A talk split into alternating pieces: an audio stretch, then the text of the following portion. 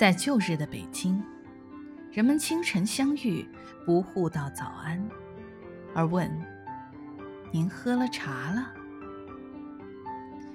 这有个原因。那时候绝大多数的人家每日只吃两顿饭，清晨都只喝茶，上午九十点钟吃早饭，下午四五点钟吃晚饭，大家都早睡早起。老北京里并没有花天酒地、骄奢淫逸的生活，不过那只限于富贵之家。一般市民是有勤俭持家的好传统的。当人们表扬一个好媳妇的时候，总夸她会过日子。会过日子，即是会勤俭持家。在我还是个孩子的时候，我们的小胡同里住着赤贫的人家，也住着中等人家。即使是中等人家，对吃饭馆这件事情也十分生疏。按照我们的胡同那时候的舆论说，大吃大喝是败家的征兆。是的，我们每日只进两餐，每餐只有一个菜。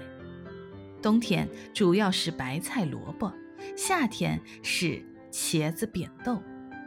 饺子和打卤面是节日的饭食，在老京剧里，丑角往往以打卤面逗笑，足证并不常吃。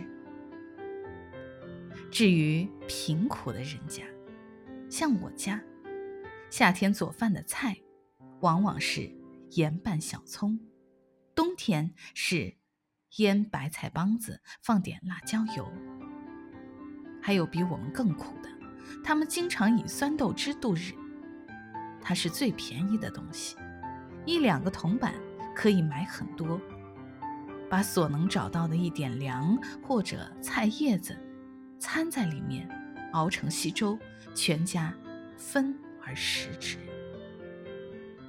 从旧社会过来的卖苦力的朋友们，都能证明我说的一点儿不假。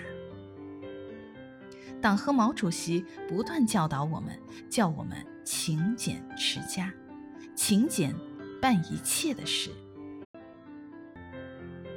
可是我们的生活有所改善，家里参加工作的人多了，工资也多了，口袋里有了钱，就容易忘了勤俭，甚至连往日喝酸豆汁度日的苦楚也忘了。